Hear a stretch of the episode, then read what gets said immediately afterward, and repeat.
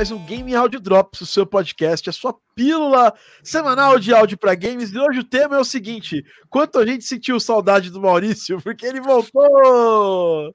Brincadeira, não é esse o tema do podcast, mas a gente não podia deixar de zoar o Maurício, porque ele voltou. Maurício, como é que foram as férias? Foram boas, cara. Foram boas. Foram, foram ok. Ok. Tranquilas. Ok, são, são as férias que não foram boas, então. Não, cara, é assim, né? Não foram bem férias, né? Na verdade, eu tô meio de férias forçadas, porque os projetos que eu tô fazendo meio que deram uma pausa.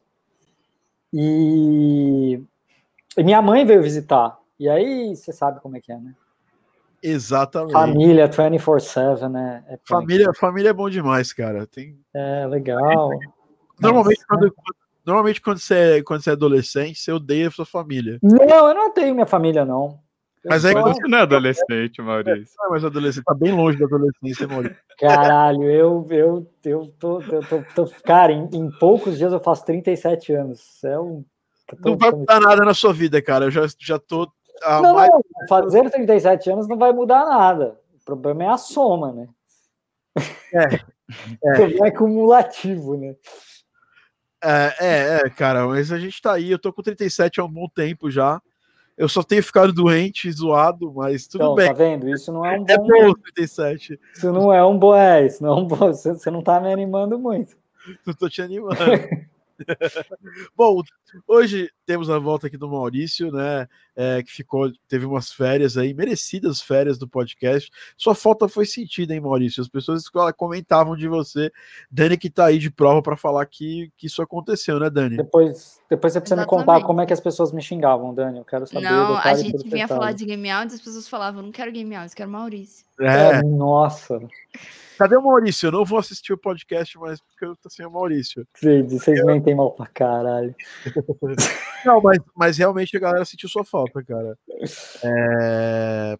As, as pessoas não sentem minha falta, as pessoas sentem falta dos meus memes de gatinho que são que são divertidíssimos, né? Agora com essa nova tecnologia aqui, você, os seus memes vão aparecer mais na tela. Você viu que a gente agora tá com uma nova tecnologia que a gente foi obrigado a fazer porque o YouTube o YouTube tirou completamente o, o Hangouts do ar. E aí agora a gente agora Eu não tava sabendo disso não. Eles descontinuaram o Hangouts, que era a ferramenta que a gente usava para fazer o podcast. Agora a gente está aqui fazendo essa, essa aqui. E esse é o Game Audio Drops. Que número de Game Audio Drops, Dani? 80 já. 80, faltam 20 Uau. podcasts. Chegar nos 100 podcasts, quem diria, hein, Maurício?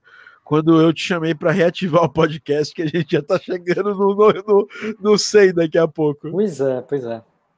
Bom, esse podcast a gente vai falar um pouquinho sobre o que? O que fazer e o que não fazer, né? Ah, quando, ah, é, quando você vai abordar, né?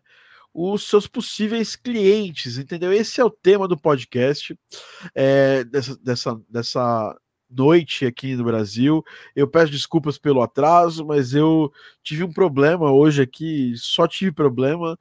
É, tanto em áudio quanto em, em, em, plataformas aqui que a gente usa, mas tá tudo certo acabei de almoçar, então quer dizer que tá tudo certo. e hoje a gente vai falar um pouquinho sobre esse tema, né? O que fazer o que não fazer na abordagem de possíveis clientes. Então, hoje a gente está aqui no Game Audio Drops com a Dani Serranu, diretamente de São Paulo, ela que agora tá toda ali pimpona no seu estúdio, com seu piano, com os seus seus gatinhos, não, gatinhos não estão aí, mas tá com a orelha de gatinho para simbolizar ele. Seja bem-vinda, Dani. Obrigada, Thiago. Boa noite, Arthur. Boa noite, Maurício. O piano tá no chão. Muito bom. Porque a gente ainda não tem negócio para colocar em cima, mas tá, tá indo, aos poucos. Tá, já chegou a mesa, né? Esse que é o mais importante. Dani esperou aí 77 semanas para chegar à mesa dela e, e, não dá certo. E nós temos aqui também um outro convidado, que é um convidado barra pessoa importante aqui pra gente, o Arthur, ah. que faz parte. O Arthur era aluno da Game Audio Academy, ganhou aí vários concursos e tudo mais, mas na verdade hoje ele trabalha com a gente aqui em alguns projetos. Ele trabalha no nosso projeto de mentoria aqui no Evo da Game Audio Academy, é compositor. Acabou de soltar um jogo, né? Que, que você teve uma participação, tá na Steam, né? Fala um pouquinho aí desse trabalho e seja bem-vindo, Arthur. Muito obrigado. Boa noite a todos. Sempre um grande prazer estar aqui no Game Audio Drops, a sua pílula diária, semanal de game, de game. Enfim. é, pois é, lançamos hoje aí o Stone Story.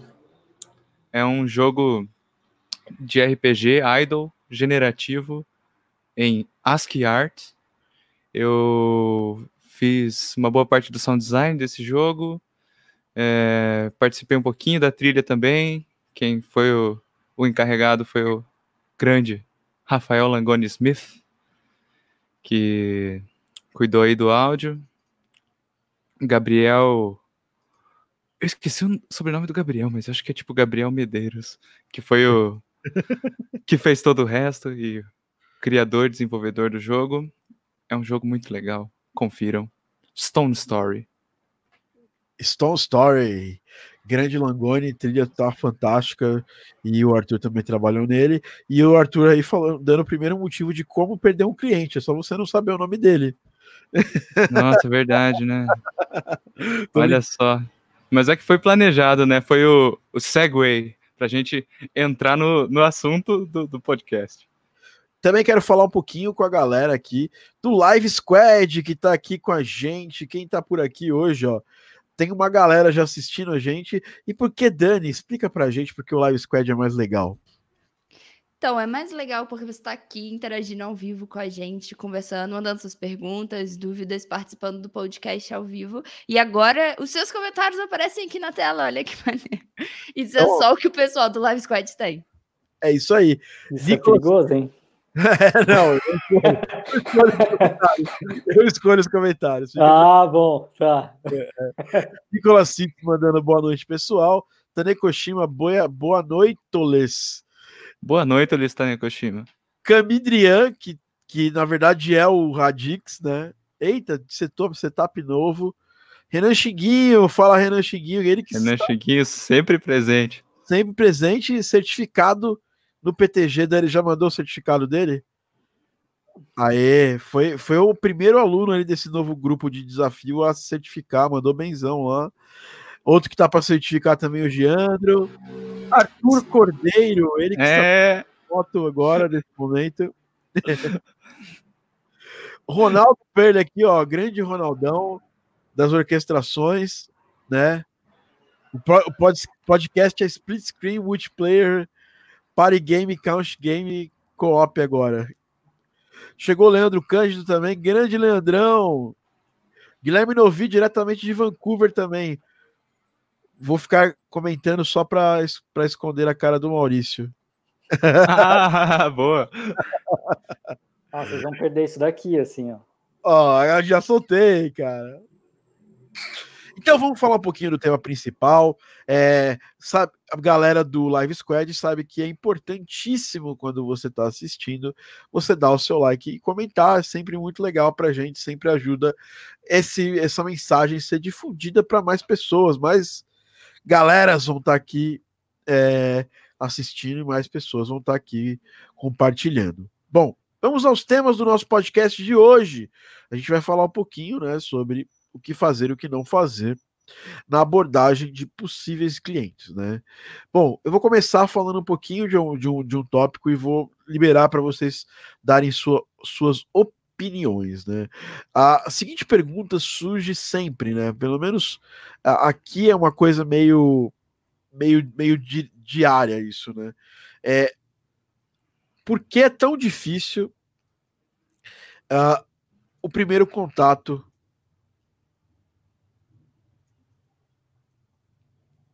com o possível cliente, né? E a, a parada é a seguinte, eu quero já deixar claro para vocês que não é difícil só para quem trabalha com áudio ou só para quem trabalha com áudio para jogos, é difícil no geral, é uma é, é, eu acho que é praticamente uma, uma arte, né? E eu queria que vocês discorressem um pouco sobre isso. Vamos começar, obviamente, pelos mais velhos, que vão ficar mais velhos, mas já estão quase mais velhos. Maurício, o que, que você pensa aí sobre por que, que a gente tem tanta dificuldade de fazer esse primeiro a primeira aproximação com clientes? A gente é bobo. É... Não, é sério, é sério. Eu acho que tem um pouco de bobagem mesmo aí. É, eu falo, eu falo por mim mesmo. Eu sou um tonto. eu tenho maior dificuldade. A minha maior dificuldade na carreira é fazer contato com o cliente. Não depois. Depois que eu consigo cliente, minha relação com o cliente é sempre muito tranquila e, e eu, eu, eu, sei lidar muito bem com, com um projeto em, em, em curso, questão de comunicação, isso é muito tranquilo para mim. Mas fazer o primeiro contato é muito difícil. E eu acho que tem muito de muita coisa, muita coisa. Podem ter várias, várias questões envolvidas. Para mim tem muito a ver com insegurança. É, eu acho que tem também um pouco a ver com vergonha, com etc e tal. Tem gente que tem, tem a ver com, com provavelmente não saber o que falar, não saber como fazer. É, acho que tem, tem muita coisa. Eu acho que, que, que eu, ia, eu ia, quando você falou desse tema do podcast, eu ia falar que que, que o que fazer, o que não fazer, vai muito de bom senso, né? Mas eu acho que é, cobrar bom senso é difícil hoje em dia. Então, é, mas eu acho que tem algumas coisas óbvias, né? Então, a gente vai falar mais para frente, mas, mas é difícil mesmo. Eu acho que é difícil é, fazer o primeiro contato. É, é complicado. É, até porque você nunca sabe como é que o outro lado é, se o outro lado é mais, mais sisudo, menos sisudo, se gosta de um tipo de contato mais casual, se gosta de um tipo de contato mais formal. É, claro que você fazendo pesquisas aí nos sites, tentando conversar com gente que conhece a galera, etc e tal, você acaba pegando informação e descobrindo um pouco mais. Mas o primeiro contato, quebrar o gelo, é sempre, sempre complicado, né? Muito legal.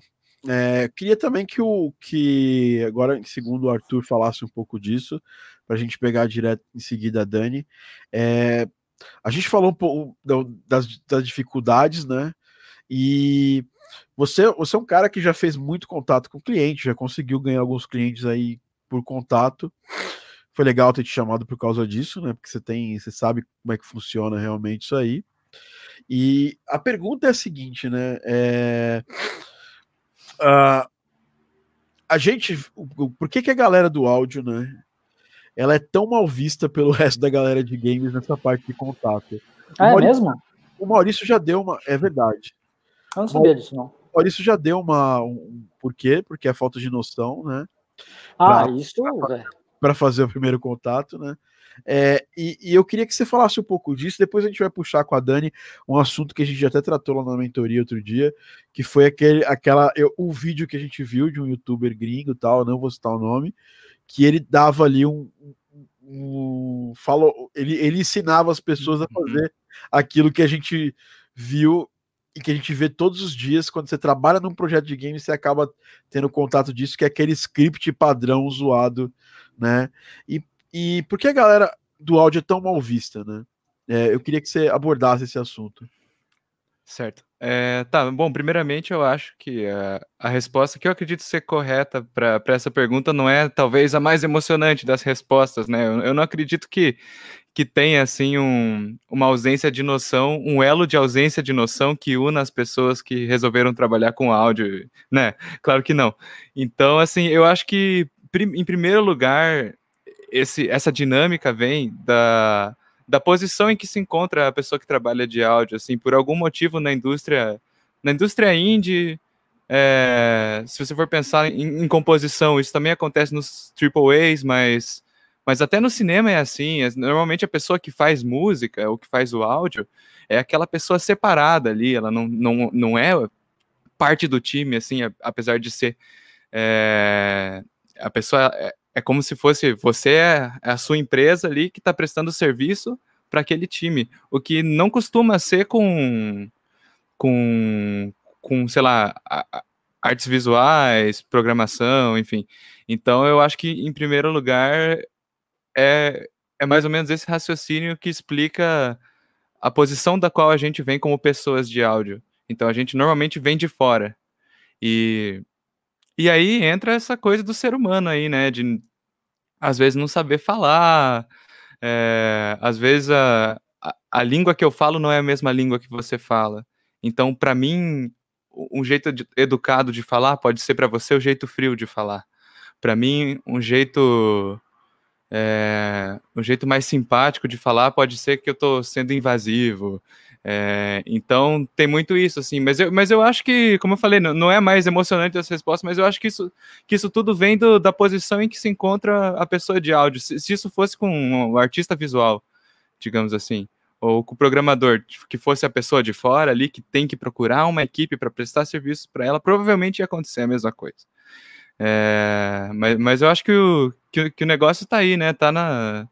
Eu acho que o que o, que o Maurício falou foi, foi bem adequado, assim. É, às vezes insegurança, dificuldade de se comunicar com alguém que você nem conhece, sendo que você vai se oferecer para fazer uma coisa para essa pessoa para ela te pagar ou para ela abrir mão de um certo dinheiro que ela ia receber para dividir com você e ainda e essa pessoa não conhece o seu trabalho porque você que está procurando ela, não ela procurando você. Então tem tudo isso aí. E, e dentro desse dentro desse cenário acaba acaba surgindo esses esses, essas receitas de bolo, né, assim, e tal, que é, que é, o, que é o ponto que você levantou aí, né, Tiago, assim, tipo, ah, tá bom, você tem dificuldade de abordar um cliente, beleza, todo mundo tem, mas eu vou te falar qual é a solução. Primeiro, você fala, olá, adorei a arte do seu jogo, ela me lembra Journey. é, é, esse, esse, esse é o contato padrão, eu vou, eu vou chavar ele aqui daqui a pouco para a gente pra gente poder não fazer ele, né? Porque é muito, muito chato. Né? Tem, é tem, ainda, tem ainda os scripts sem, mais sem noção ainda, porque esse é o script ainda tem um pouquinho de noção. É, essa ideia de podcast, conversando com a Dani, a Dani também falou um pouco com o Maurício na semana. É, a Dani trouxe a ideia, trouxe a ideia de reeditar alguns podcasts que a gente fez lá atrás, né? E esse podcast é uma reedição do podcast número 5 da, do Game Audio Drops, que a gente falou sobre esse assunto, né? E o que não mudou de lá para cá, né? Desses quase cinco anos. Na verdade, quase quatro anos. Não, o que não mudou é que as pessoas continuam fazendo e aplicando essas, essa, esses scripts, né? E basicamente, se você já não viu esse script, você vai ver ele em algum momento que você tiver é, a, que você tiver tipo, envolvido em algum projeto de games, não só da ponto ponto de vista de alguém de áudio. É Você base... vai ser vítima do script. É, é basicamente aqui. Olá. Eu sou fulano Z, compositor. E a arte do seu jogo é fantástica. Adorei o estilo de gameplay. Você vê que assim, não é nada pessoal, tem que ser assim, tem que ser 100% impessoal. Adorei o estilo de gameplay do seu jogo. As mecânicas parecem incríveis. é, as mecânicas parecem. A, a, a, não dá para fazer mais. não tem mais espaço para colocar aqui no lower third. Mas basicamente é isso. Ó. Esse aqui é o. Olá, sou Fulano XYZ compositor. A, e, a, e, a, e arte não, né? Ele também, aí também, aí também não é é falta de, de, de alfabetização, não dá. Eu sou fulano XY e a arte do seu jogo ela, ela é fantástica. Adorei o estilo de gameplay do jogo. Sempre coisas não pessoais, entendeu? Sempre coisas que, que, que dá para você copiar e colar e mandar para uma porrada de gente. E adorei o estilo do seu jogo. E eu gostaria de saber se vocês. É, vocês estão precisando de alguém de áudio aí, porque eu acho que o meu, o meu portfólio casa muito bem com o seu jogo. Aí normalmente é uma trilha orquestral, né? Mega orquestral, aquelas orquestração de teclado, e aí eles mandam para a pessoa. Às vezes o cara tá fazendo um jogo de que casaria chiptune, tipo Stone Story. Aí o cara manda lá a trilha de orquestral e hum. casa super hum. Stone Story, só que não. É, eu já passei por isso do lado do desenvolvedor, porque obviamente na Bittentoast, por muito tempo eu ainda recebo as mensagens, eu ainda leio isso, principalmente durante o Kickstarter, eu, eu isso acontecia diariamente com, com a gente, mesmo estando lá no site do Kickstarter, escrito o nome do compositor e tudo mais. E eu queria saber da Dani, é, ela que é fresh on the boat, assim, ela tá faz, já faz, já fez vários projetos, não é nem tão fresh assim, não é nem tão nova no, no, no pedaço. Mas basicamente, o que, que você pensa desses scripts? Se você já foi vítima, você já viu esses scripts acontecendo quando você estava em time de desenvolvimento? E o que você pensa deles, que é exatamente? Você acha que isso aí é, é, é legal, é, é bacana para nós, como do ponto de vista de comunidade de pessoas de áudio que trabalham com jogos, né? E aí, Arthur, eu vou até falar que, que as coisas estão mudando é, de acordo com o tempo, né? Você vê estar num projeto que o, o cara de áudio é um sócio do jogo, né? Sim, então exatamente. ele, ele tem toda a participação no, nas mecânicas e tudo mais. Mas eu queria saber da Dani, o que, que você acha desses scripts? Obviamente, eu já, já até imagino qual vai ser a, a sua opinião, mas é, quais são os problemas que você vê nesse tipo de coisa? Eu tenho certeza que a Dani adora esses scripts. Ah, inclusive faz. Sensacionais, tudo. primeiramente. Eu acho que foi ela que escreveu. Foi óbvio. Então, é, isso já aconteceu comigo, já rolou comigo algumas vezes, tanto na época que eu tava trabalhando é, no Octodash, a gente recebeu uns dois ou três e-mails, assim, tipo, é, nossa, seu jogo é muito legal, é, aqui tá minha música, tipo, a pessoa nem. É, é que você falou, é um, pessoal, o máximo pessoal possível. E isso já rolou também através do Thomas, de tipo, o Thomas mostrar que a gente fez algum jogo no game de qualquer coisa assim, a pessoa já falar, tipo, eu não sei se o seu jogo tem áudio, mas, pô, aqui tá, aqui tá o link da minha música, sabe? Aqui tá o link do meu SoundCloud.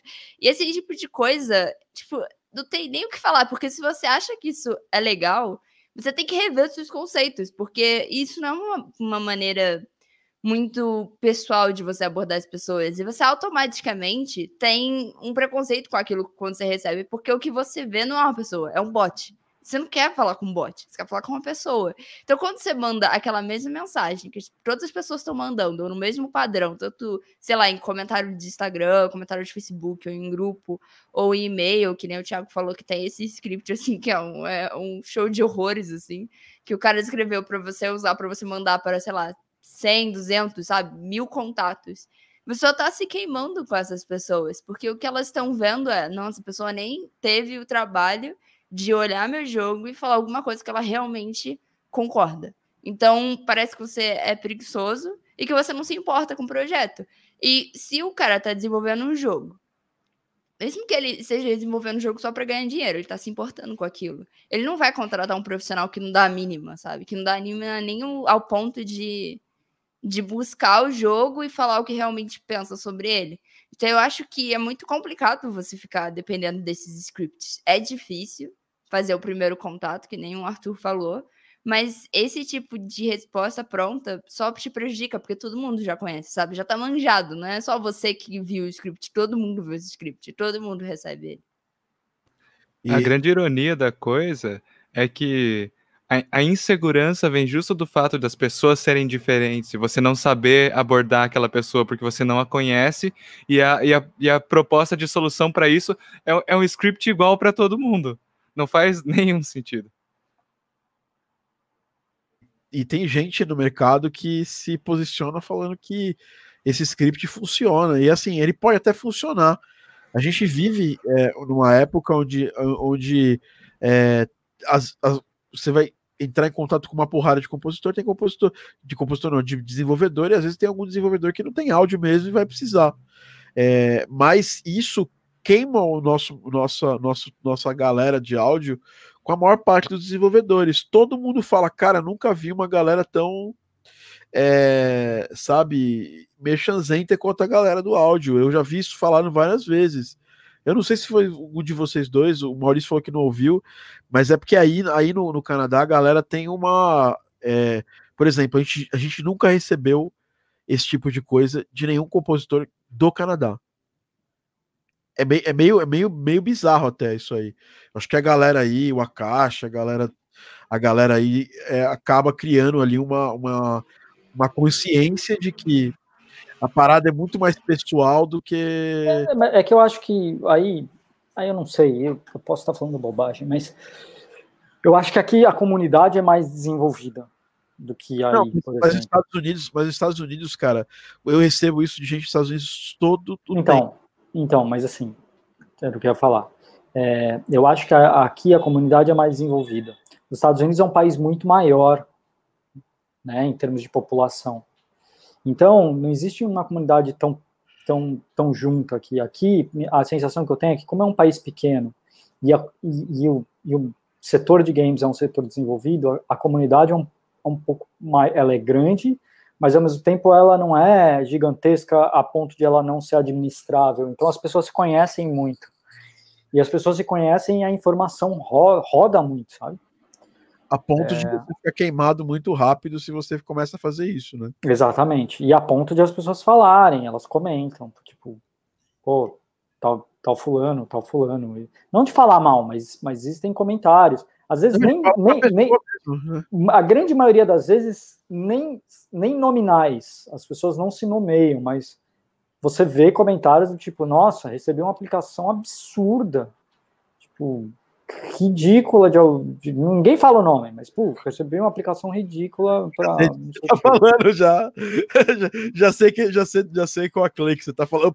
Peraí. É, não, é. Isso, isso isso na verdade isso acontece muito, muita coisa. Se, se você tiver até no no próprio Game Out Slack lá, eu sei que vocês, que vocês não gostam muito do Slack, apesar de não, eu gostar, é, é, mas, Slack, mas, mas lá, mas lá às vezes aparecem uns tópicos assim do tipo, gente, ó, recebi uma aplicação absurda, uma cover letter horrível, não façam isso. E aí isso ajuda a, a transmitir informação, do tipo, ó, não façam isso, não façam isso por causa disso, disso, disso. Legal. E aí as pessoas leem e vão aprendendo, né? Que é a ideia desse podcast, a gente fala, a gente dá uma, uma um sopro de, de noção né, nas pessoas, porque isso aqui no Brasil era muito comum, tinha uma pessoa que fazia isso direto aqui no Brasil e mandava a e não era tão respeitosa quanto essa, essa primeira. Era assim: Olá, sou o melhor compositor da Vila Guarani. Eu tô citando aqui, tô zoando, mas. E acho que faço o trabalho melhor do que a pessoa X, mandando pro cliente. Mas também já sabemos de quem você está falando. Não, nem, nem, nem, nem, nem, nem foi eu uma. Não faço a menor ideia. Não, é, não, nem é o. Nem vem, nem vem o caso, nem vem o caso, nem vem o caso que é. Eu acho que se todo mundo sabe e eu não sei, é porque sou eu. É você, mano. é. você, não, então você tá admitindo que você fazia Todo isso. mundo sabe do que tá falando, menos o não, cara, não. né? O não. cara é tipo, já tá viajando. Né? Não, então, mas que assim, não é nem. É porque isso, mais eu já vi mais pessoas fazendo isso.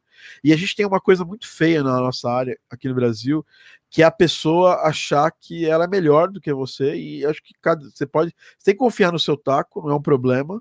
Mas ela, ela, ela acha que se você está tendo algum sucesso e ela não está tendo o mesmo sucesso nesse, nesse pedaço específico, é errado, essa pessoa está errada, eu vou, eu vou começar a querer queimar essa pessoa para o cliente da pessoa e gerar esse tipo de coisa. Não é uma coisa que uma única pessoa fez, já vi outras pessoas fazendo isso. É, a gente está até falando aí outro dia aí no Big, aí o Dani, sobre isso, é, depois do Big, e depois de um evento lá do Madian, que tem esse comportamento virulento da, das, dessas pessoas. E assim, é, você tem que entender, e isso é uma das coisas que mais atrapalha a galera do áudio. A galera do áudio só acha que 100% do resultado que ela vai ter com um profissional de áudio são os conhecimentos de áudio que ela tem, ou de música, ou de composição. Isso é, isso é uma mentira, porque é, a, a, às vezes a pessoa é, conhece muito, mas ela não, não, não sabe transpor aquele conhecimento dela para um trabalho consistente. Às vezes a pessoa é ruim de, de relacionamento, então ela é, pode ser maravilhosa de trabalho, mas o trabalho dela não, não, não, não, supre esse problema de relacionamento. Então tem várias outras coisas. E às vezes a gente acha que tal pessoa chegou muito longe. É, eu é, tava vendo aí outro dia um amigo meu falar no, no Instagram e ele falou uma frase que eu que eu é, que eu concordo demais que a as coisas começaram a dar certo para mim quando eu parei de ser hater de gente que eu achava que eu era melhor e que tinha chego muito longe. Então, isso é comum até no meio dos compositores. Tem uma porrada de compositor que gosta de falar mal do Hans Zimmer. E eu não sei por que, que essa galera fala mal do Hans Zimmer porque ele, ele, ele criou um estilo de, de música mainstream é, que faz sucesso, e ele sempre vem puxando mainstream para lugares diferentes. Pô, e, e, ele é um puto empresário. Contratar gente boa para trabalhar com você não é demérito. Essa era uma ignorância dos anos 2000 no meio da composição e no meio do, da produção de música, que falavam mal do Hans Zimmer porque ele era um puto empresário e tinha uma empresa que empregava pra, gente pra caralho da indústria. Então, é, é uma mentalidade que eu acho que a gente tem que começar a estipar no geral. É uma coisa que, por exemplo, no Canadá, você vai lá, troca ideia com a galera e conversa, você vê a galera muito mais feliz pelos projetos dos outros. Então, você, você tem gente ali super é, concorrente de trabalhos. O Gordon e o pessoal da Power Up, por exemplo. E eles, tão, eles são super brothers, assim, de trocar ideia. É, o Matt da, da Clay. Todo, tá mundo, com, todo mundo participa do mesmo grupinho. É. e... é todo mundo amigo ali. Exatamente. E eles estão, às vezes, concorrendo por trabalho. Amigo assim, né? Todo é mundo colega, é colega. colega, exato. E essa é uma mentalidade que eu acho que é uma mentalidade que a gente precisa pensar direito. É, é uma mentalidade que tacanha, que vem anti, da antiguidade da música aqui no Brasil, porque a gente tem essa, essa parada de disputa de trabalho, né? Muito forte. Maurício, que vem da área de estúdio, essas coisas, tem essa parada muito forte da galera achar que são pouquíssimos projetos, então é, eu tenho que, que, que, que, brigar por cada territóriozinho para. Pra... Todo mundo se estapeia. É. E a gente sabe que hoje, por exemplo, o mercado de games é um mercado que a gente não conhece todo mundo que está desenvolvendo jogos. Essa, esse é o ponto que é básico. Você tem que partir desse ponto. Ah, mas eu vou no, no, no Big, eu vou no, no, X, eu vou em vários eventos. Cara, tem gente desenvolvendo jogo no Brasil que você não faz ideia. Como tem gente desenvolvendo jogo no Canadá que o Maurício não faz ideia. E tem gente desenvolvendo jogo em Singapura, foda pra caramba, tem grana para poder pagar um cara de áudio e a gente não tem ideia. Então a gente precisa ter um pouquinho mais de humildade nesse, nesse ponto, né, na minha visão e tentar largar um pouco essa, essa mentalidade de que a gente está disputando. Na verdade, não está disputando, porque às vezes os trabalhos se, co se coincidem. Porque, por exemplo, Maurício super bom de, de mix. Preciso de um cara de, de mix para fazer um trabalho para mim. Pô, eu vou lembrar dele. Porque eu tenho um bom relacionamento com ele, porque eu já conheço o trabalho dele. Por exemplo, Arthur, baita instrumentista de flauta, baita compositor. Pô, vou chamar ele, Dani, pianista, ótimo pra caramba. Manda super bem. Vou chamar ela também para trabalhar. Então, assim, todo mundo tem um espaço nesse mercado, se, obviamente, tiver essa, essa parada de respeito e de, e de pontuar isso aí. É, eu recebi muito, a gente recebe muito esses e-mails vindo de, da, da galera de fora. Às vezes a galera sendo bem assim invasiva, num jeito meio estranho até de lidar. E eu sempre me perguntava, eu já falei isso várias vezes com o Arthur e ele descobriu quem é que espalhava esses scripts, né? Esses scripts. E aí descobriu quem espalhou esse, quem espalha esses scripts pela internet. E eles validam isso como uma parada de que assim, como conseguir um job em 10 minutos. Você vai, spameia todos os, os, os discords e grupos do Facebook, e aí vai aparecer um job para você. E todas as pessoas do Kickstarter vai lá e vê todas as pessoas do Kickstarter e começa a spamar essas pessoas com a mesma mensagem. E isso acaba gerando para nós do áudio uma parada não muito positiva, entendeu? É que o Maurício. É, agora eu tô entendendo porque que o Maurício falou, pô, mas eu não sabia disso. É claro, porque aí no Canadá a galera de áudio é super integrada com a galera de desenvolvimento são parceiros mesmo, né? Que é uma visão que nos Estados Unidos, por exemplo, a galera não tem muito essa visão. Aqui no Brasil estão começando a construir isso. A gente faz a, a, esse trabalho que a gente faz de chegar com os desenvolvedores, de trocar ideia, que todo mundo faz, né? Todo mundo de áudio tem essa parada de chegar e trocar ideia com o desenvolvedor. A Dani mesmo estava tava, tava aí na, na Jan. E esse tipo de trabalho que, cês, que, cês, que a gente faz nesse, nesse, tipo de evento ajuda a gente a aproximar, né? Bom, falei pra caramba e eu só quero agora abrir isso aqui para a gente terminar e, e, e, falar um pouco da parte boa. Assim, quais seriam as boas práticas para a gente fazer o, o, o, o, approach com os desenvolvedores? Eu vou começar pelo Maurício, que está na gringa. É um lugar cheio de ritos né, para você fazer os, os contatos. E eu queria que você distribuísse um pouco desse ouro para a gente. Cara, é assim, é, eu não sou. Não, foi o que eu falei, acho que do começo do podcast. Eu não sou a, a melhor pessoa para falar disso, porque eu tenho uma dificuldade sobre isso. Mas, assim, é, quando eu mudei para cá, principalmente a questão cultural é muito forte aqui, né? Que foi um pouco do que o Arthur falou, de que a gente não fala a mesma língua. E isso é muito, muito, muito claro quando você muda de país, principalmente para um país tão diferente quanto o Canadá. É, o que a gente acha no Brasil que é que é e, e que eu me, eu me sinto bem com isso, porque por exemplo, o que eu tinha dificuldade no Brasil era que o pessoal no Brasil gosta muito de fazer amizade muito rápido. Todo mundo vira muito amigo, muito rápido. Você conhece o cara agora e o cara tá te chamando para um churrasco amanhã. Você fala assim, mano, nem te conheço, sabe? Mas isso é, isso é muito comum, e se você, se você não, não participa disso, você é o chato. Aqui é, o, aqui é exatamente o contrário.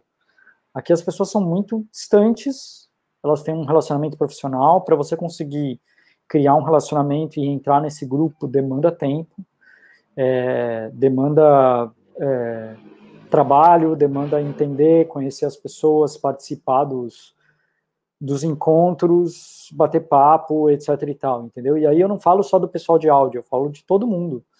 É, não gosto de ir para churrasco. é, odeio ir para churrasco. É, é, então, assim, é, tem essa coisa do, do você aprender a, a se integrar primeiro antes de sair se vendendo, sabe? Antes de, porque porque eu, uma das coisas que, que, eu, que eu aprendi aqui é que não é se vender, não é se vender. Quando você passa a se vender no sentido é, mais detrimental da palavra, é, não é errado você falar su, do seu trabalho, não é errado você falar da arte que você produz, isso não tem nada de errado. Não é errado você cobrar dinheiro para fazer sua arte, não é, não é esse o ponto que eu estou querendo dizer. O que eu estou querendo dizer é o seguinte: quando você chega num grupo querendo se vender, com aquela clara objetivo de que não, eu estou aqui para conseguir projeto e eu sou isso, eu sou aquilo, eu sou o melhor e eu vou fazer. Dá merda. Isso está errado. Isso dá. O, o, negócio é você chegar e ouvir as pessoas e conversar e tentar se integrar. E não necessariamente criar uma amizade. Eu tenho pouquíssimos amigos. Na minha vida toda, eu sempre tive pouquíssimos amigos, mas eu conheço muita gente da área aqui. E eu consigo chegar hoje em dia nos, nos encontros e conversar. E, e aí, como é que estão as coisas? O que, que você tem jogado? O que, que você tem achado dos jogos? Quais são os projetos que você tem feito? Em nenhum momento falando assim, ou oh, tô querendo projeto, ou oh, me dá seu projeto. Não é isso, é assim. Pô, e aí, não sei o quê pô, me mostra teu projeto, tô, tô curioso para saber, pode ser que já tenha áudio, não tem problema, eu quero ver o projeto do cara, pode ser interessante. O, o que me interessa nele não é o fato de que ele vai poder me pagar para fazer alguma coisa, o que me interessa nele é, o, é tudo que envolve, né, é um pouco isso, no fundo. É, e aí você acaba conhecendo as pessoas, e as pessoas lembram de você, e, e as coisas vão, vão acontecendo um pouco desse jeito, sabe? Cara, muito ouro que você falou, porque eu acho que isso funciona para qualquer, qualquer interação no nosso mercado de desenvolvimento de jogos e é, se integrar no mercado. Você quer trabalhar com jogos no mercado, você precisa gerar uma, uma hora de integração. Esses dias aí eu fui para um evento de Montreal e eu nem quero morar em Montreal assim, não tenho essa, essa, essa vontade de morar em Montreal agora, mas tinha uma porrada de brasileiro que trabalhava na Bethesda, que trabalha em empresa em jogos time indie lá. E, velho, a gente trocou uma, uma boa ideia com os caras, saca?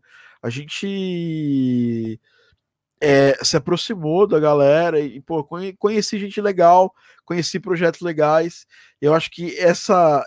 Você começar a frequentar os meios de desenvolvimento de jogos sem esse interesse, porque as pessoas percebem isso também, sabia? As pessoas já, interessa, já percebem que a galera começa, começou a se aproximar. As pessoas já... sentem o cheiro de desespero. É, isso é verdade. É Aquele sério. Eu ouvi isso de desenvolvedor aqui. Essa frase não é minha. Essa eu não sou é inteligente o suficiente para falar isso. Isso é uma frase de um desenvolvedor. Eu ouvi isso. De... a gente sente o cheiro de desespero. E ele não estava falando de gente de áudio, ele estava falando em geral. Assim. Mas isso, isso se aplica de pra caramba. As pessoas sentem o cheiro do desespero. E é o que eu falo. Se você, porra, quero ganhar salário, sempre todo mundo fala para mim, porra, quero um trabalho para ganhar salário, velho. Não é o mercado de áudio para jogos, velho. É difícil pra caralho isso, hein? Você consegue. Isso é a exceção da exceção. É, você consegue ter renda trabalhando como freelancer, ganhando. Ah, até existem, um, o Brasil menos, né? Por aqui até existe ainda empregos. É, é. Mas é tipo. Puta. Mas então, e assim, você tem que, que, que pensar sempre com uma mentalidade de, de que você pô, tem que construir, tem que ser um bom freelancer para construir e pavimentar bem o caminho para um dia, se você quiser, se for da sua vontade, você ser um bom bom funcionário de uma empresa, é, porque está cada vez diminuindo esse tipo de, de, de, posição no mercado, mas aqui você tem quatro... cada vez e cada vez, desculpa, eu te cortei, cada vez menos são pessoas, as, as pessoas, os, os estúdios contratam pessoas iniciantes.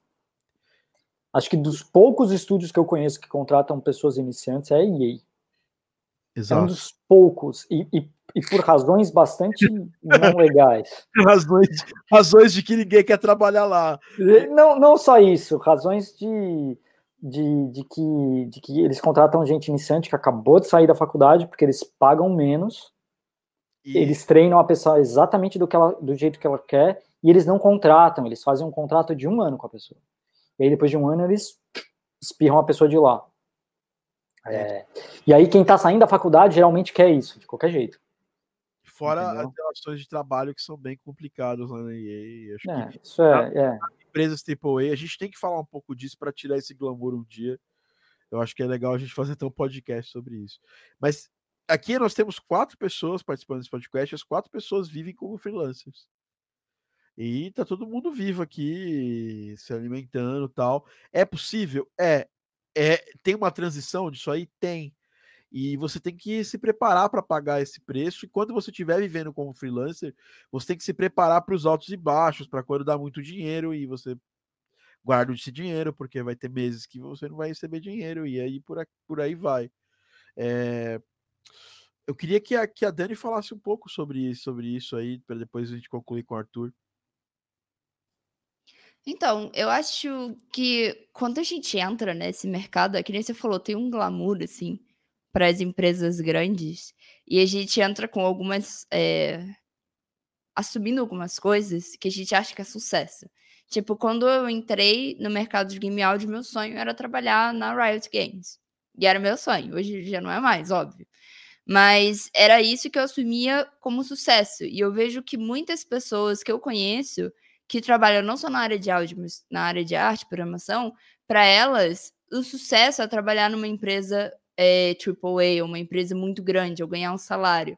E eu acho, a gente até falou isso né, no último podcast, eu acho muito é, difícil você ter que lidar com essa com esse fato de que na área de games, justamente em game áudio, a maior parte das pessoas são freelancers e que você vai ter que viver disso.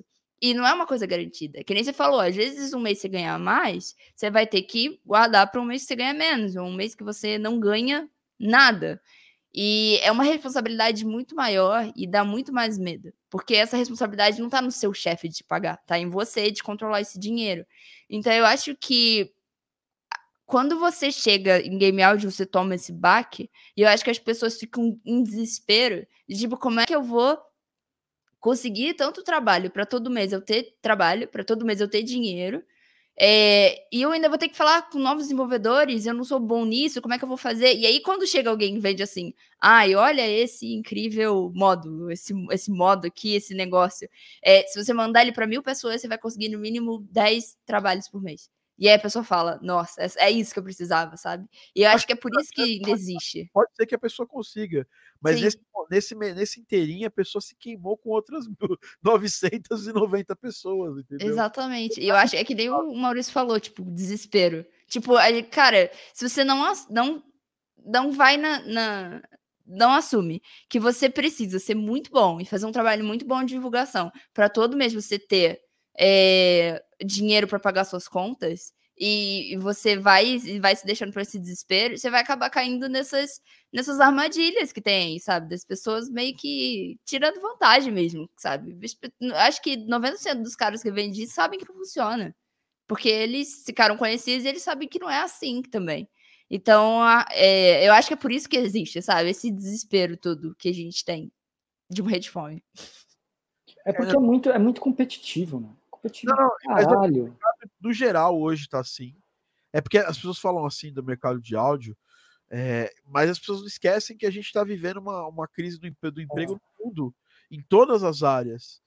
E a nossa, por, por, por sorte, agora a gente está começando a é, as pessoas da, das outras áreas de desenvolvimento de jogos, agora elas estão enxergando a gente como parte integrante e como profissionais da área, porque até sei lá, quando eu entrei, era muito comum a pessoa falar assim: não, pô, coloca aí sua música aí nesse do meu jogo, eu coloco o seu nome lá nos créditos, e como se fosse uma parada super é, normal. Eu já vi gente falando assim, cara, não, eu vou fazer esse primeiro trampo, tem que ser, vai ser de graça para você. Não, velho. A gente já tem esse problema que vem de muitos anos de, do mercado da, de, de música, porque a, a, música em si, a indústria da música, ela se deteriorou. Hoje ela, obviamente, se reergueu, ela tem ali uma ba umas bases, mas ela ainda, tipo assim, rolou um apocalipse para para um, rolar um renascimento. Tem muita gente que vive ainda naquela mentalidade do apocalipse. Deu ruim, eu vou ter que fazer de graça. É melhor fazer de graça do que não fazer. E eu acho que essa mentalidade é muito perigosa, porque aí você cria aquela, aquele, aquele desenvolvedor folgado que ele sabe que pode você vai fazer de graça para ele, então você nunca vai se valorizar, nunca vai cobrar. Numa dessa você vira ali um, um cara que gera conte, conteúdo para o jogo, um jogo comercial que vai ganhar grana. É, o desenvolvedor vai, pode ganhar uma grana, tem potencial de ganhar uma grana e você não, entendeu? Então, é, eu acho que é uma parada que a gente herdou da, da, desses muitos anos aí de, de música. Acho que o Maurício é, ele tem muito mais vivência no meio de música é, convencional, já trabalhou em estúdio grande, já teve contato com várias bandas e provavelmente ele já deve ter visto a galera esse negócio de divulgação, assim, ah, eu vou fazer de graça por divulgação. E eu acho que uma das coisas que posicionou ele como, como porque desde o início, cara, pô, sou amigo do Maurício, a gente tá para fazer coisa, coisas juntos. E tem que deixar bem claro, cara, a amizade não te dá desculpa de fazer de, de, de exploração. Então tem que ser pago. Todo trabalho tem que ser pago. É de amigo, é aí que você vai pagar também. Pô. Não, eu cobro muito mais dos meus amigos, imagina. o Maurício tem uma grande experiência aí, é, trabalhou com muitas bandas e tal. Lembra daquele tempo que ele chegava assim: Olá, me chamo Maurício Ruiz e sou engenheiro de som. É, achei a sua banda, achei as, as, letras das suas músicas são incríveis. Os arranjos são complexos e profundos. Gostaria de saber se vocês já têm um engenheiro. o seu produtor para o seu álbum? Bom, é, vamos, faz, vamos fazer aquele checklist que eu acho interessante. Eu tenho anotei aqui para a gente poder falar e depois vocês complementam. Checklist é, da boa checklist good vibes. Não, um checklist só, vai. Good vibes não. É, que eu acho interessante para a gente falar e resumir um pouco do que eu acho e o que vocês acham sobre isso.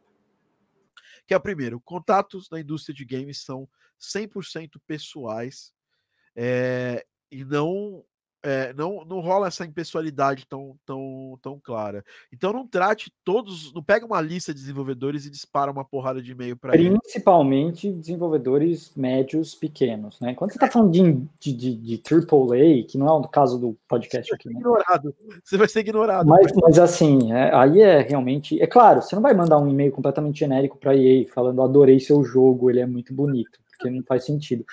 Mas assim, é, é muito menos pessoal, com certeza. É, então, olha, conhecemos a senhora, a senhora, a, a, a, senhora Arthur pela primeira vez participando de qualquer coisa. Ela foi lá, deu um ela, é, ela é discreta. Ela é discreta. Bom, então, é, é pessoalidade, tentar agir com pessoalidade, sem checklists, checklist não, mas sem é, sem script, entendeu? Você não tá vendendo na, vendendo na Casa Bahia, você não tá vendendo é, eh, para um mercado que é estritamente comercial. As pessoas amam os seus projetos de jogos, colocam neles um, um tempo e esforço muito grande. Por mais que seja uma empresa pequena que ganhe já dinheiro, a galera é muito apaixonada. Ninguém que trabalha com jogos trabalha só porque viu que dá um dinheirinho. Então, trate, respeite a paixão das pessoas. Eu ouvi isso na última, no último no último Full Indie Summit, uma, uma galera que estava tava fazendo uma, uma palestra de finanças, sobre questão de finanças em jogos, etc e tal. E o cara começou a palestra falando assim, olha, se alguém aqui está entrando no, se alguém aqui entrou está entrando na, na, na área de desenvolvimento de jogos para ficar rico, pode ir embora. Porque. Acontece, tem muita gente. Não, mas, tipo. Né? Mas, mas o, o, objetivo. Eu não, eu não conheço ninguém que entrou na área de jogos com o intuito de ficar rico. Assim, ó, isso aqui vai ser legal, é um jackpot legal, vou jogar uma grana aqui, vai voltar tanta grana. E essa pessoa ficou rica é, continuou, ou ficou rica por causa desse projeto. Todos... O segredo é, o segredo é você entrar meio não querendo nada, assim, aí quem sabe você leva uma bolada. E ter o objetivo, acho que ter o objetivo de você financiar suas contas, de obter lucro, não é um problema. Agora o problema é você, você colocar o lucro em cima do projeto, em cima do, do, de quanto você gosta, porque é um mercado difícil. Mercado de entretenimento é assim. É, são mercados difíceis, né? E, e, e, a coisa não funciona tão, tão, tão é, é, cartes, de forma cartesiana, tipo um investimento na bolsa de valores. Você colocar é, 100 mil reais hoje numa ação, a, as chances são de que daqui 15 anos, se essa empresa não falir, você vai ter ali uma grana a mais, um rendimento. Com jogos, as coisas não são diferentes, as coisas são diferentes entendeu? Tanto que tem uma dificuldade muito grande. Eu tava, eu tava numa, numa empresa grande de games aqui de São Paulo, ela é uma das 10 maiores empresas de jogos mobile do mundo. E um, uma das pessoas do board lá, diretivo da empresa, estava falando que eles já deveriam tá, ter aberto capital na bolsa, mas é, é muito difícil explicar para o cara que vai investir, para a galera que vai dividir aquilo em ações, de que a parada não é tão cartesiana quanto uma empresa de tecnologia qualquer, entendeu?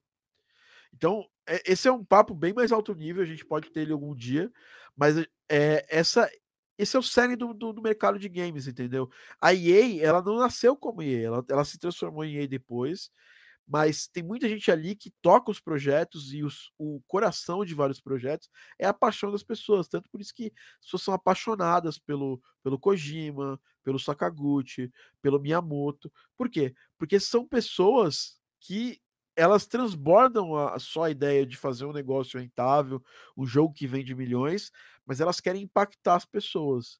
E eu acho que esse deveria ser o nosso pensamento quando a gente é, começa a atuar na área, porque eu acho que é o pensamento do, de toda a galera.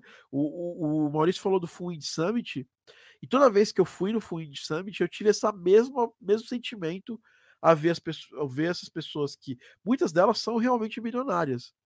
O Matthew, que fez o que é o publisher do, do Celeste, criou o Towerfall, ele é um milionário. Por baixo, assim. No mínimo milionário. Mas ele ainda leva o negócio dele com essa paixão e com essa, com essa pegada. Ele não se envolve em projetos só para fazer um, uma parada que pode dar grana. E isso, isso várias empresas caíram no mundo né, de games por, por achar isso. Tanto que, a, por exemplo, aquela que fez o Farmville, quando jogaram ela na mão de um, de um, de um de um cara que era simplesmente o CEO de uma empresa, essa empresa começou a ir mal. Por quê? Porque perdeu a essência da parada, né? Se transformou só numa parada de você onde você joga jogadores no, no, no, moedor de jogadores e sai dinheiro de lá. Entendeu? Então não é, não é esse o caminho. O próximo item aqui é ser natural, né? É ter sua própria voz. Se você é um cara tímido, igual o Arthur, por exemplo, e o Maurício também, eu acho que ele, ele é meio tímido também, né? Quando para falar com a galera, é abrace isso, não, não tente, não, não, tente vencer a timidez parecendo fake, assim. Não faz sentido, entendeu? Quem é mais, ah, mais é, expansivo e, e, e, tem essa possibilidade de conversar com as pessoas, pô, age do jeito que você age normalmente. Mas quem é mais tímido, tenta fazer os relacionamentos relacionamentos mais, mais próximos. Você não precisa ficar se expondo. O Arthur, por exemplo, nem Instagram tem. É verdade. Então, assim, não existe uma fórmula. Obviamente, você divulgar, divulgar seu trabalho nas redes sociais, divulgar seu portfólio nas redes sociais, ajuda você a ser mais visto? Ajuda, claro. Mas isso não é para todo mundo. Não é uma regra, entendeu? A gente nunca gosta de, de, de, de botar uma regra para as coisas. Por exemplo, a Dani, ela adora, adora e, e faz uma super divulgação bacana, né, Dani? Mas isso é forçado para você? Não, e eu acho que quando você começa a forçar é pior, porque as pessoas veem que é forçado. E aí é, é, é, é pior, é tipo dois passos para trás, sabe? É muito fácil de perceber. É, então não force alguma coisa que você não é. é. Não force uma voz que não é sua, né?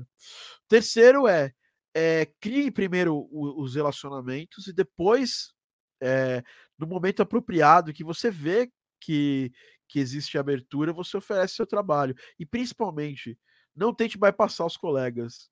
É, esse mercado é muito pequeno e gente que fica bypassando os, os colegas e fica querendo é, que agressivamente oferece trabalho para um cliente que já tem algum colega trabalhando, isso pega mal, porque às vezes o cliente vai lá e fala para o colega, e aí você acaba fechando uma porta para o futuro. É, o objetivo é a gente abrir novas portas e não fechar as portas, uh, portas que você nem sabe que, que iam se abrir, entendeu? Então, sempre tente jogar o fair play, assim, sempre tente fazer uma parada um pouco mais justa. É, ainda tem projeto para todo mundo, né?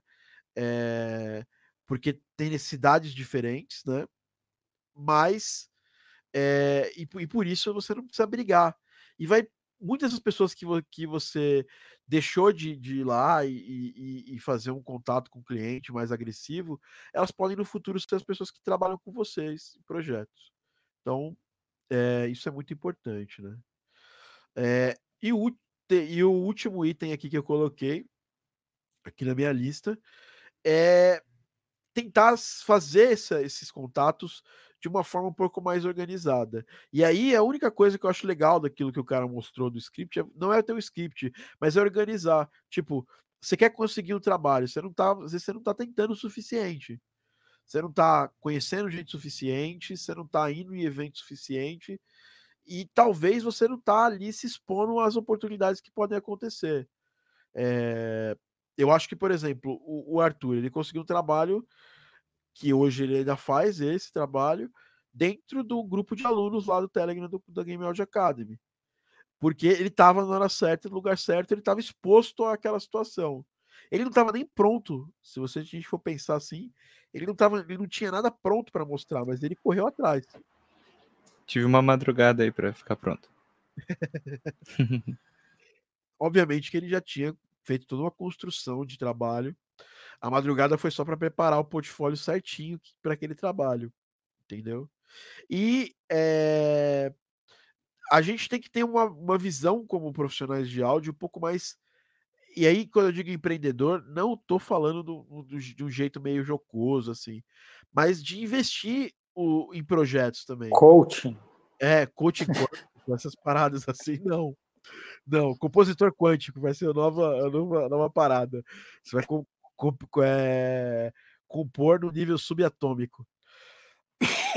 A, a parada é a seguinte: é, a gente, às vezes, tomar risco em alguns projetos eu acho que não dá para fazer isso todas as vezes, mas, por exemplo, escolhe um projeto por ano para você investir nele, entrar no risco com os desenvolvedores. Pode dar com, com, os burros na água? Pode. Você pode dar em um projeto com os burros na água, mas aí, sei lá, esse projeto pode depois virar um jogo que entra para consoles e tudo mais. E eu falo isso porque eu me dei muito bem com essa parte de, de Heaven Share, tendo dado mal várias vezes também. É o que eu gosto muito de falar, eu não gosto de ficar mentindo e falando, nossa, só para mim só, só foi sucesso, a minha vida foi um eterno sucesso, tudo deu muito certo. É igual o Maurício. Maurício, velho, eu conversei com ele uns, uns sei lá, umas semanas atrás de dar certo para ele lá, de pegar esses, esses jobs, e ele tava super desmotivado. Cara, eu só me fodo, imagina. Até parece. Várias, várias, imagina. Eu me Mas... fodo muito mais do que dá certo. É, Mas isso é super normal. É super normal. Essa é a característica de quem normalmente dá certo. Cara, eu já me ferrei várias vezes, já entrei em Heaven Share de projeto que deu zero e me deixou preso. Na verdade, eu tive custo de grana nesse projeto.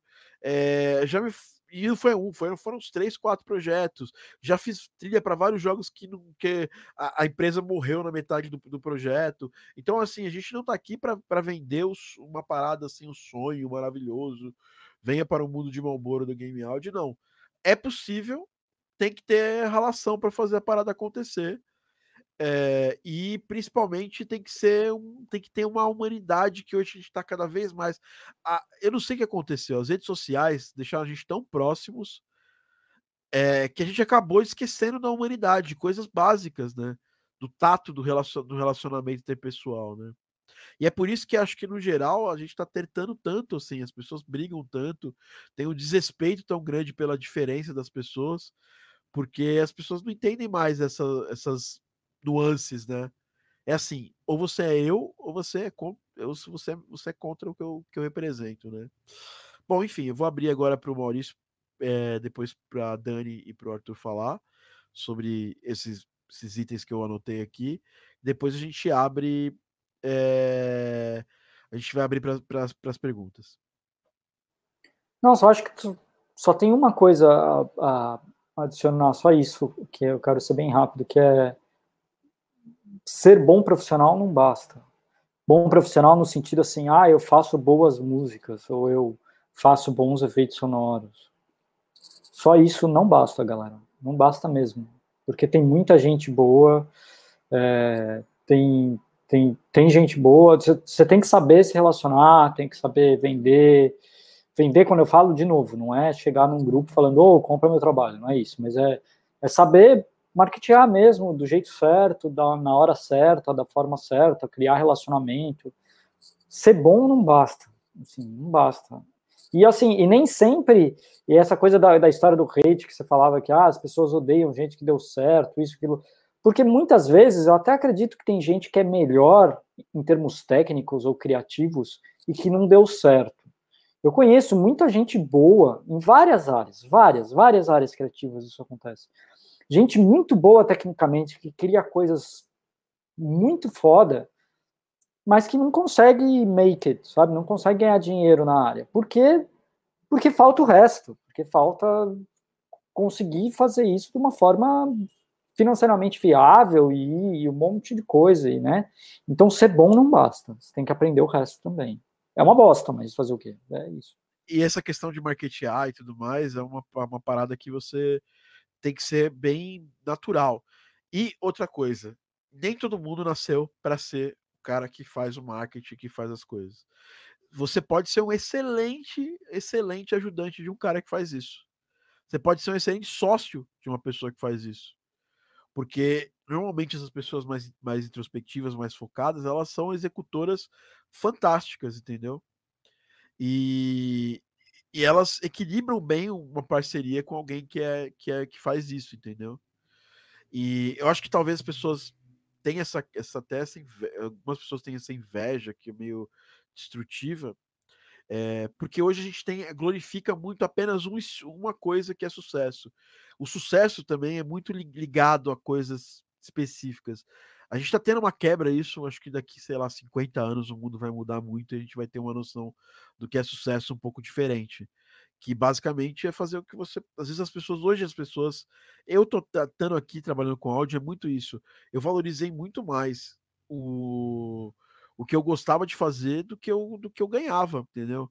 Era muito mais fácil ganhar o que eu ganho hoje trabalhando na área que eu trabalhava antes mas eu não era feliz, eu não, sabe, não, não, não, não, me, não me completava. Eu queria, sabe, é muita questão de ser, pô, pra que, que eu sirvo nessa vida, velho? Qual que é o objetivo de eu estar fazendo isso aqui, entendeu? E o objetivo nunca, final, nunca é, porra, cara, eu vou, quero ficar, quero encher a burra de dinheiro e ser rico. Porque na nossa área é difícil, a gente tem ricos na nossa área, mas são pessoas que até elas têm um pensamento um pouco diferente em relação a isso, porque é, é complicado. Dani, Danir, sabia, Maurício, que a Dani entra nos nossos, nossos streams de, de, de, de mentoria, ela usa outro nome, para não ser confundida. Que nome? É meu nome de. meu nome de super-herói, entendeu? Entendi. Qual que é o seu nome de super-herói? É Danir. Danir. Totalmente diferente, né? É porque. é, é, esse é o, o negócio, entendeu? Porque você bota alguma coisa muito próxima do seu nome e as pessoas vão falar, não, não pode ser tão na cara. Assim. Entendi. Não pode ser tão óbvio.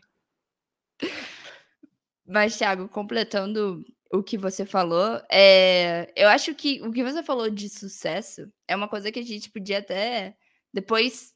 Eu acho que podia até fazer um podcast sobre isso, porque a gente tem tantas, tantas é, coisas que a gente acha que é certo, que acha que é sucesso e acha né? Que é o, o, onde a gente tem que chegar, que às vezes a gente se começa a, a, sei lá, passar por cima do que, do que é o confortável, né? Para tentar chegar num lugar que, cara, não é para você, não é para chegar, sabe? Então, eu acho muito importante, eu achei esse podcast muito maneiro, para a gente repensar as coisas que nós achamos que estava certo, assim. Nós achamos que tinha que, que ter tal abordagem, chegar a tal lugar e um monte de coisa, quando na verdade o, o, caminho é você ser mais você mesmo. Nossa, tipo, isso é tudo papo de mindset, mas é verdade. E, e uma coisa que eu acho bem legal, assim, para as pessoas entenderem, é todo mundo quer trabalhar com alguém que você gosta. É maior maneiro trabalhar com seus amigos, na maior parte do tempo. Muito legal trabalhar com pessoas que são agradáveis, pessoas que são simpáticas, pessoas que que que estão ali, né, que nem você, que você consegue bater um papo. Então, se você não for essa pessoa para o desenvolvedor e ele não sentir que você é essa pessoa dos, nos primeiros 15 minutos, cara, não vai rolar, entendeu? Ele não vai te contratar. Porque Por isso sempre que eu não vai ter consigo alguém... trabalho, tá vendo? É, porque o Maurício é super rabugento. Não, eu acho que eu acho que assim, é, é, é quando você trabalha com gente Não, mas fora, você tá certinho, é isso não. mas, mas quando você trabalha com gente de fora, você acaba aprendendo que também você não precisa ser amigo da pessoa e, e marcar rolê com a pessoa e, ficar falando de série com a pessoa. Você aprende a ser mais prático do ponto de vista de que, pô, velho, esse cara me achou um cara bacana, mas ele não quer ser meu amigo. Ele tem os amigos dele, eu tenho meus amigos tal. E você acaba criando um relacionamento profissional amistoso, mais profissional apenas. Isso é normal, tá? E a gente aqui no Brasil, a gente, o Maurício toca nesse ponto, porque é importantíssimo. Realmente as pessoas não estão acostumadas a esse tipo de, de abordagem. Quando eu, eu fiz trampo para São Antônio, eu aprendi a viver, a vivenciar isso. É que, apesar de eu ser amigo de uma pessoa lá, não era amigo de todo mundo. E as pessoas me tratavam bem, mas não quer, não quer dizer que essas pessoas queriam, sei lá, jogar videogame comigo, lá, jogar Overwatch comigo. Elas eram educadas, polidas, e a gente estava ali com o objetivo comum de fazer o trabalho dar certo. Entendeu? A gente não está aqui também para romantizar o trabalho. Trabalho é trabalho, é, sempre vai ser trabalho. É, eu, não, eu não trabalho só com gente que eu sou apaixonado, de, sabe, que eu amo, que é maravilhoso para mim, cliente. Eu trabalho com cliente, às vezes, que é um pouco mais difícil, é, mas é porque é trabalho, entendeu? A gente tem que também. A, eu, eu vejo muito essa parada. Puta, eu trabalho com cliente que é muito difícil, é foda. E o que, que você está fazendo para poder facilitar essa, esse, esse processo, né? Às vezes deixar um pouco mais o pessoal de lado e, e botar o profissional ajuda você você passar por essa cortina aqui de, de, de, de problemas e de fumaça mais suavemente, né? É, é, o que eu penso porque eu já trabalhei com vários difíceis e acabou acontecendo depois que eu estabeleci essa parada de ser mais profissional. E, e é isso. Arthur. Oi. É... Bom, eu acho que vocês já falaram tudo aí, sinceramente, é, mas o que eu penso sobre boas coisas que você deve buscar fazer nas, nas relações de, de trabalho é é meio que um negócio que eu penso e vale para tudo, assim. Eu, eu, acho que eu já falei nisso nesse podcast aqui, mas é que é um, é um balanço entre duas coisas, né? Uma, você reconhecer na outra pessoa alguém diferente de você, e outra, você reconhecer que a outra pessoa também é um ser humano assim como você. Então tem aquilo que une vocês dois e aquilo que separa vocês dois, ou mais. Então, sabe, é isso, assim, você pensar, bom, se eu me sinto assim, essa pessoa pode se sentir assim também. Mas pode ser que seja diferente, sabe? E respeitar, né? E porque no, no fim das contas, sei lá, sempre tem a chance assim de você falar um negócio e ser mal interpretado e tal, mas isso não é motivo pra gente deixar de fazer cold calls. De jeito nenhum. É, muito bem lembrado. A gente não está aqui fazendo ódio para você não fazer as cold calls, que é você. Cold call é você é, entrar em contato com pessoas que você não conhece. É, o que a gente está falando é que vocês têm que pensar, tentar fazer uma cold call um pouco mais inteligente, se preparar para fazer a cold call. Porque se você entrar lá, é, é, tá escrito lá o nome do jogo: Fantas, Fantasmas, é, Phantoms of the Streets, o nome do jogo. Aí tá Eu lá. adoro fantasmas e ruas. É. Você precisa de compositor. É, não, não, aí tá lá escrito Composer, Yuzo Koshiro. E, e exemplo, vai. Aí você vai entrar lá, você não leu a página, só viu ali o nome do jogo. Falou, caramba, pô, acho que minha música caberia nesse jogo. Manda uma mensagem lá pro cara. Pô, por que, que você não parou ali, deu uma lida no jogo? Se preparou para fazer essa, esse contato. Ninguém fica chateado com um contato bem feito, entendeu? Ele não chateia ninguém. O que chateia é você ser tratado como uma máquina. Entendeu? Sim. Então, a gente está aqui longe de fazer ódio a você não fazer os contatos. Né? É, Bom, o pior, o pior, que pode acontecer é um não. O não você já tem, então. Né? Mas assim, isso considerando que você vai né, fazer tudo isso aí, tratar a pessoa como uma pessoa e tudo mais, né? Porque senão tem, tem coisas piores do que um não, com certeza. Bom, muita gente pergunta quando vão abrir vagas para o curso. Vai abrir depois a Game Audio Week. GameAudioWeek.com, evento que a gente vai fazer gratuitamente dos dias 19 aos dia, ao dia 26 de agosto. Se você estiver estudando isso aqui em 2020, azar. Entra lá e vê quando vai ser o próximo desse. E vai ser um, vai ser, ser sete dias de workshop. A gente vai fazer umas lives, vai ter podcast durante esse, esse evento, falando um pouquinho sobre assuntos do, do, do evento. E, e é isso pode workshop gratuito, vocês, vai, onde vocês vão é, poder aprofundar mais esses assuntos sobre vídeo de áudio, produção de áudio para jogos, esse tipo de coisa. Super a ver com isso que a gente está falando aqui, porque a gente vai até abordar um pouco lá. É, aos meus alunos eu vou mandar esse, esse, esse material separadinho depois para vocês também. Aliás, só para os alunos vai ficar disponível depois. É, mas para quem você não é meu aluno, nem me conhece, está vendo, me vendo pela primeira vez, entra lá, se inscreve, é bacana, é um evento grátis, totalmente focado nas nossas experiências pessoais com áudio para games. Uh, outra coisa que eu queria falar é, aparentemente a gente não tem perguntas, só teve comentários. Aqui, o Nicolas, Thiago, ah, tem, um, tem um, um comentário aqui que foi, foi craftado para ficar na cara do, do, do, do, do Maurício. Tiago, não que eu pretenda fazer isso agora, mas qual a melhor forma de se aproximar de um possível cliente online? Dando feedback real do jogo do cara, sem compromisso, não sendo babaca? Eu acho que o feedback é uma boa forma de você chamar a atenção de um, de um, de um, de um cliente, falar do jogo real, com sinceridade. Qual é, pessoa... É delicado isso, hein? É, não, você não pode falar que o jogo tá uma bosta. E aí você também vai. Assim, Pô, Fala... então, esse jogo aí é legal, mas assim, pô, você podia mudar isso daqui, né? É, não, esse... Gostei muito do seu jogo, mas eu achei que essa mecânica não vai é, funcionar muito pô, bem. um pouco mais Overwatch, cara. É, ou assim, porra, gostei pra caramba do seu jogo, só que a trilha sonora é uma bosta. Não é uma boa forma de você falar isso aí, entendeu? É, eu acho que tem que trocar ideia e tentar, tentar uma aproximação feedback mais pessoal, assim, é, falando do jogo, é uma boa forma, assim, não é uma forma ruim. Você... Eu acho que mais do que feedback, eu acho que feedback, porque o feedback, ele, ele, ele necessariamente, a, a, a palavra, ela impõe tanto a coisa boa quanto a coisa ruim, né? Você não quer falar da parte ruim do jogo pro cara. O que você quer fazer é falar por que você gostou do jogo, por que você se interessou é, no jogo mas de uma forma muito pessoal, saca? Tipo, eu gostei desse jogo por causa disso, e disso, e disso, e disso. Não sendo genérico, assim, ah, porque é meio incrível, porque a sua arte é muito bonita. Não, eu gosto é assim, de pixel art. É, entendeu? É, porque eu jogava Nintendinho. Não é isso, é assim. É, pô, esse jogo é legal por causa disso, disso, disso, disso, disso. Entendeu? É, acho que feedback, o problema da, da palavra feedback aí é que a, o feedback ele tem tanto a parte boa quanto a parte ruim. Você não quer falar para um cara que você está pedindo para trabalhar com ele a parte ruim, um negócio que você ainda nem começou a fazer. E, e, a, e a própria palavra feedback também pressupõe que pressupõe que, que, que, que, que alguém te, te, te, te que alguém deu... te alimentou primeiro, exatamente, né? Exatamente, é, que alguém te pediu o feedback. É. é.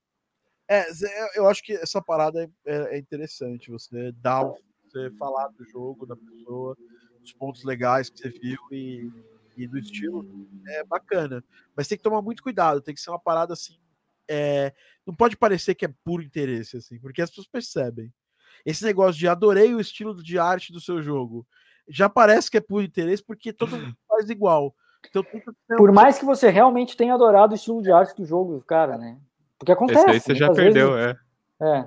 A galera, do, a galera do formulário de como se aproximar de um cliente tirou isso de todo mundo, a possibilidade de você genuinamente elogiar a, a arte de um jogo. Ah, Ninguém tem mais isso por causa Não, é galera. difícil, porque eu tava aplicando por uma vaga aqui, numa, num estúdio de Vancouver, que eu gosto pra cacete, que eu jogo muito o jogo deles. É o, é o primeiro e único jogo deles por enquanto, é um, e é um estúdio que chama Hinterland, que eles, que eles fizeram um jogo que é porra foda, chamado The Long Dark. É um jogo. É, é um jogo canadense de survival.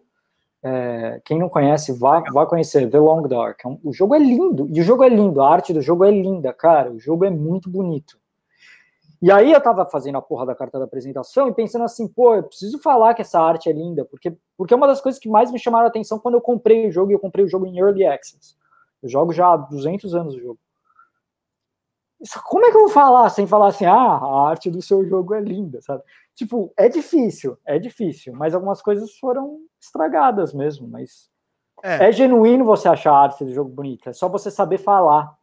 você pode. É. o, que, o que que te interessou ali, sabe? É, sabe? Você o pode- uso das cores, a, a parte geométrica. Mas não assim, tipo, sabe? o, Tipo, o uso das cores é fantástico. Não é, né? mas não é Mas, mas- isso. mas você É, vai, mas você vai no- na coisa específica que te pegou ali. Você- Exatamente, é. jogou esse jogo tanto, Maurício, que eu acho que fica pra você natural falar, entendeu? Porque você vai falar algum detalhe ali de alguém que jogou bastante esse jogo, entendeu? E aí isso te, isso te, te inibe. Você pode falar, gostei bastante do estilo de arte. Cara, me lembra muito, sei lá, The Tick, The, The, The, The Tick que tinha, The Dig que tinha ano passado lá, que era muito foda e tal. Eu passei por, por mesmo, pelas mesmas meus sentimentos que eu passei quando eu joguei esse jogo. Cara, aí você vai falar do jogo do cara, entendeu? Vai entrar por dentro. Porque o The Long Dark ele, ele lembra bastante, né? Do a coisa, né? The Thing. A coisa que era um jogo. É um jogo bem antigo, que eu, eu joguei bastante, inclusive. Não conheço. Então, mas aí seria eu no caso, né? Mas no seu caso, cara, você, você jogou bastante, você sabe alguma coisa do jogo que é única de quem já jogou bastante o jogo. E as pessoas preferem isso, você sai na frente, não tem jeito.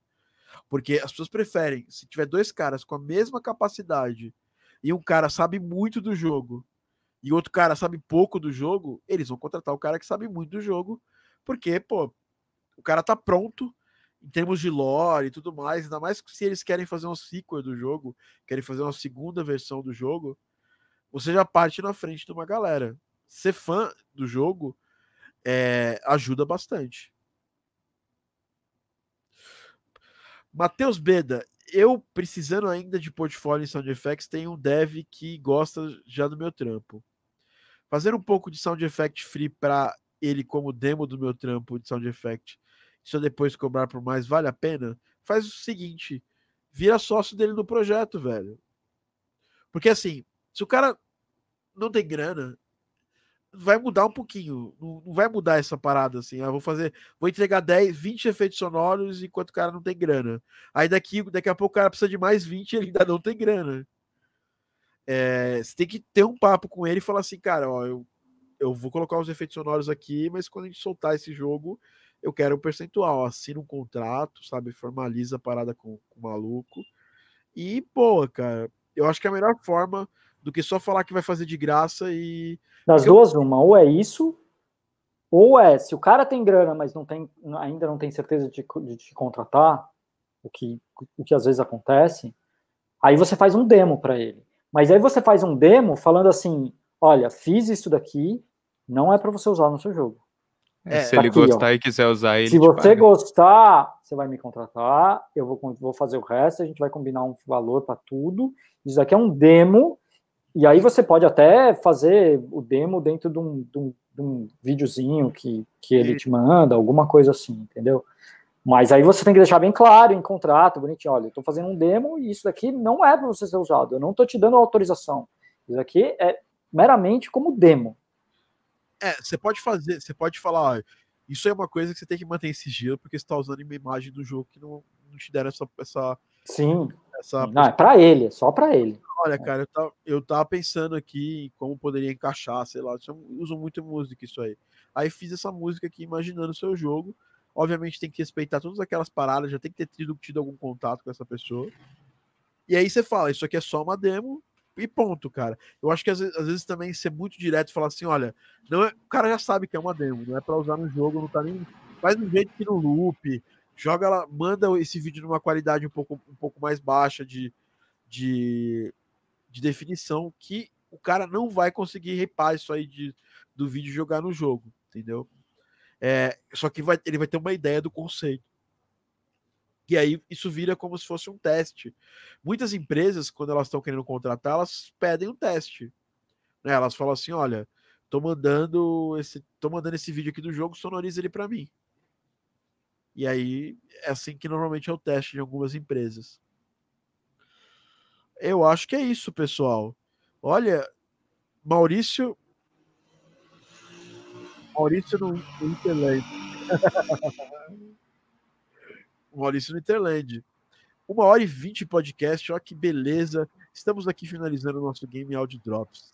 Game Audio Drops, que é um oferecimento da Game Audio Academy, gameaudioacademy.com. Já falei, Game Audio e wiki.com, entra lá, faz seu cadastro e nos vemos no dia 19. Queria agradecer demais aqui, vou começar pelos visitantes, a presença de Arthur. Eu que agradeço, sempre um prazer estar aqui. E é isso aí, valeu galera. Lembrando que esse não é um podcast feito por Gilson B. Pontes. Ah. Quem sabe um dia a gente vai falar dessa, dessa, dessa piada interna que não é nem. Temos que fazer um podcast sobre isso. sobre não, sobre Gilson B. Pontes, eu acho que não é uma coisa. Não, não, não, não, porque se for, ele vai ter que fazer o podcast. É. O próprio Gilson B. Pontes. Tá todo mundo lá falando Maurício no Interland, é isso aí. É, Dani Serranu, muito obrigado pela presença, mais uma vez aqui nos abrilhantando. Obrigado pra você, Thiago. Para pessoas entrarem em contato com você, retrocord.com e arroba Dani Serranu, certo? Exatamente. Agora, ele que é do site mauricioruiz.me. Obrigado, Maurício. Cara, a gente tá sentindo sua falta, cara. Ficamos felizes com a sua volta. Agora ele tá de volta de verdade. Só quem vê o podcast, só quem assiste no YouTube sabe o que aconteceu agora. Fica sendo um segredinho nosso aqui. Se você tá assistindo no Spotify, você vai ter que entrar no YouTube para ver. Bom, é isso aí, galera. Esse já é deixa seu like. Já deixa seu like, já, já se inscreve, já comenta alguma coisa. Olha meu sorriso amarelo aqui, ó. Esse é o Maurício quando, quando alguém quando alguém aparece chamando ele pro churrasco. É isso aí, galera. Esse foi mais um podcast. Queria agradecer a todo mundo aqui do Live Squad que teve aqui, em Halp, uh, Tanekoshima, é, Nicolas Sitz, uh, Tony Salto, grande Tony Salto, programador foda pra caramba, Matheus, Beda, Giandro, quem mais aqui? O nosso querido idolatrado Saulo Daniel. Boa noite para você também. Gustavo Barcamor. E toda essa galera que estava aqui, o Ronaldo Perg, Guinovi, que é lá do Canadá, lá também de Vancouver. Camidrian, também conhecido como Radix, como Rebs, também conhecido. Ficou um pouquinho mais difícil de pronunciar, né? É, é, mas, é, mas ele não vence. Eu, eu falo Camidrian até com uma, o saco de pompom na boca. É isso aí, galera. Esse foi mais um Game Audio Drops. E a gente se vê no próximo podcast. Falou, galera! Tchauzinho?